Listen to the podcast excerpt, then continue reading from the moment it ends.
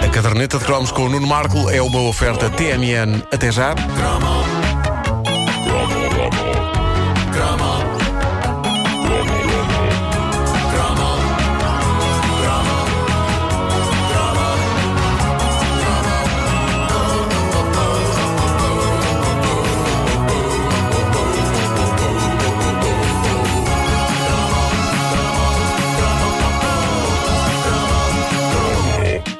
Antes de riscos, muito antes de morangos com açúcar, houve a série que basicamente abriu as portas a que tudo isso acontecesse depois. Chamava-se Os Melhores Anos e tinha este tema musical.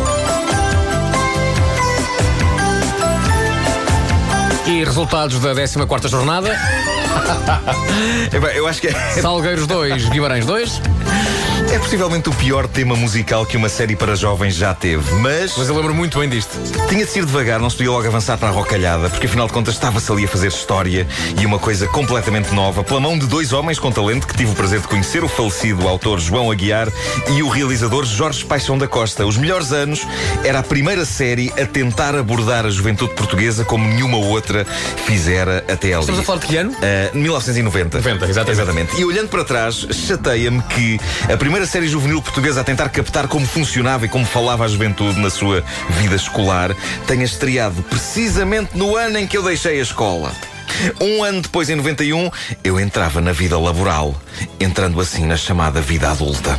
Ou seja, eu nos meus anos escolares não tive nenhuma série a servir de eco das minhas inquietações. Tu tiveste, Vasco? Tive, tive, tive. Lembro muito bem disso. Eu- eu- Lembro da bolinha, lembro-me do ator que era o Peter Michael. Também Peter Michael, o Peter é verdade. Michael, é verdade. Ah, eu, eu- na altura não tinha nada. Eu, eu- eu, quando era mais novo, eu limitava-me a levar calduços e calava. Desde 1990. No entanto, que os miúdos têm séries de televisão sobre eles, abordando todos os temas da sua vida. Nós, indivíduos de 40 anos, o mais parecido que tivemos, geração croma que somos, foi o Verão Azul.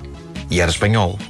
Os melhores anos, visto hoje à luz das séries mais recentes, é incrivelmente naif, mas é preciso começar por algum lado. E a, e a verdade é que a série marcou uma geração com diálogos que provavelmente os miúdos de hoje são capazes de não perceber, porque entretanto os jovens já não devem falar bem assim. Vamos ouvir. Chumbaste, é verdade. Estamos na mesma turma. Vai ser uma boa, olha lá.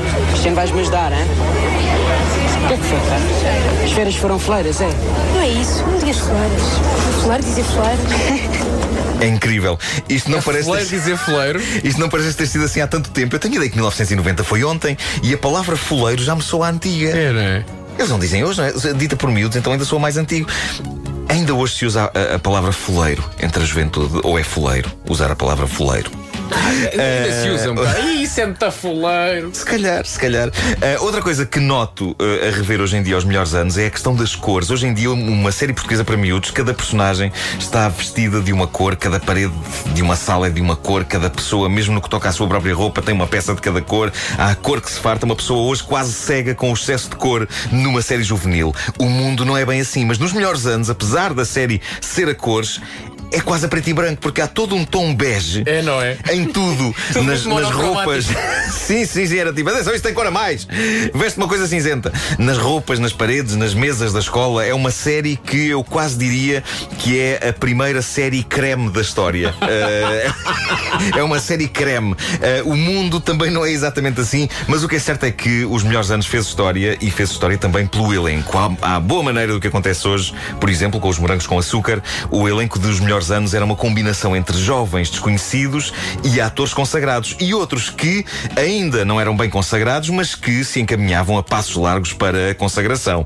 E tinha sex symbols. Que adolescente em 1990 não apreciava a ideia de ter Alexandra Lencastre Oh, baby. como professora? Vamos ouvi-la num diálogo com Rogério Samora, que fazia de vice-presidente do Conselho Diretivo.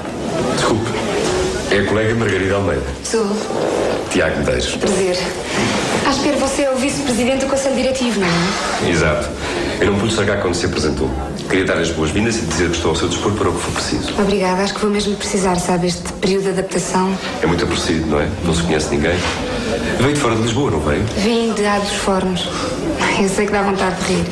Que ideia, rir de quê? Do nome. Mas é a minha terra, pá. Há, há um tom- há um tipo de interpretação que já não eles- se usa hoje. Sim, sim, sim, sim. Eles também cresceram bastante no ramo da interpretação. Sim, há que, é? dizer, há que dizer que sim. Há que dizer que sim. A bela. Alexandra Lencastre, recém-saída na altura da grandiosa Rua, Rua Sésamo, Sésamo. ah, que tinha acontecido para aí há um ano antes disto, e tornando-se conhecida de uma faixa etária um bocadinho mais acima do que a da Rua Sésamo. Eu acho que ela devia ah, ter assumido isso. Em vez de dizer que era dar dos, a, a dos fornos, é? Eu sou da- venho- venho da Rua Sésamo. Venho da Venho Rua César, não é? Dava, dava aulas ao Poupas e ao Ferrão e agora estou aqui. Mas havia gente mu- muito, muito respeitável no, no elenco também. Para além do Rogério Samora e da Alexandra Lencastre, havia o Vitor Norte, Laura Soveral, Lídia Franco, José Gomes. E no que toca à petizada, boa parte deles não eram atores, eram jovens estudantes, fazendo de estudantes da escola C mais S António de Melo em Lisboa. E durante algum tempo foram estrelas da TV e os representantes da juventude no pequeno ecrã.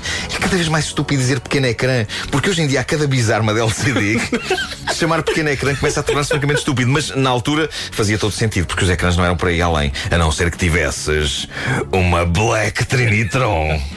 Bom, há um blog chamado Terra Prometida que fez um texto engraçado sobre a série Os Melhores Anos e onde faz o levantamento de alguns dos diálogos mais datados da série. Diálogos que eh, queriam incluir calão, daquela altura, do início dos 90, mas ainda com alguma conta, peso e medida. A RTP, obviamente, que não ia querer motins de pais furiosos à porta da 5 de outubro a queixar-se da linguagem. Mas uma das minhas frases favoritas dita na série é: Tu tens umas sacanas de umas ideias, pá!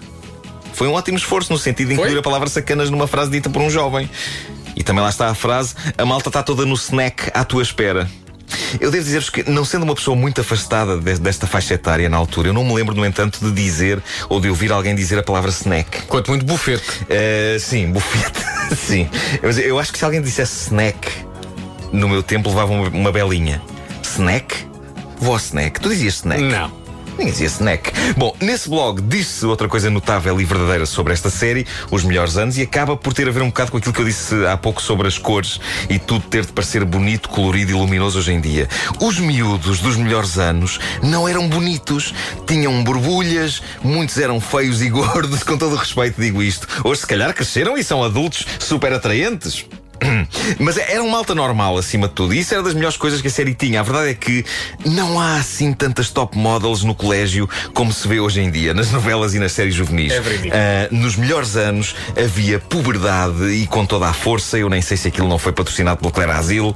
Se não foi, pelo menos havia de certeza Claire Asile a circular pelos bastidores. Hoje é uma série que parece incrivelmente antiga, mas ninguém lhe tira o mérito de ter tido um valente par deles para abrir uma porta que, em 1990, ainda estava fechada. O Riscos escancarou essa porta, mas quem a abriu e pôs um pé de fora, um pé orgulhosamente cheio de chulé, foi os melhores anos. Sabes, se não, se não se chamasse Os Melhores Anos, sabes como é que se chamava a série? Não. Creme, disse ela. Ah, boa, boa. Boa. Aplaudo. Porque a série era muito creme. Era uma série creme, é incrível. Pá. Vão ao YouTube ver e confirmem se não era uma série incrivelmente creme. Ah, e desde já deixa-me dizer, se- não sei se está a ouvir ou não, mas eh, uma das atrizes, que não era atriz, era, era uma estudante, mas que fazia de atriz eh, neste, eh, nos melhores anos, era, foi minha colega no Felipe de Lencastre. Que era a bolinha. Era a bolinha. A bolinha. Era, eh, era ainda, é a Leonor. Portanto, a Leonor, se estiver a ouvir, um grande beijinho. Tudo, Será que já ouviram? Será que alguém dos, dos melhores anos nos está a ouvir neste momento e que diga eu, eu fui dos melhores anos? Escrevam no Facebook. Escreva no Facebook. E escrevam. Eu fiz parte do elenco dos melhores anos. Eu fiz, escrevam assim: Eu fiz parte do elenco dos melhores anos e acho este o melhor programa de sempre da história da rádio. Ponham isso no. Vamos repetir, Facebook.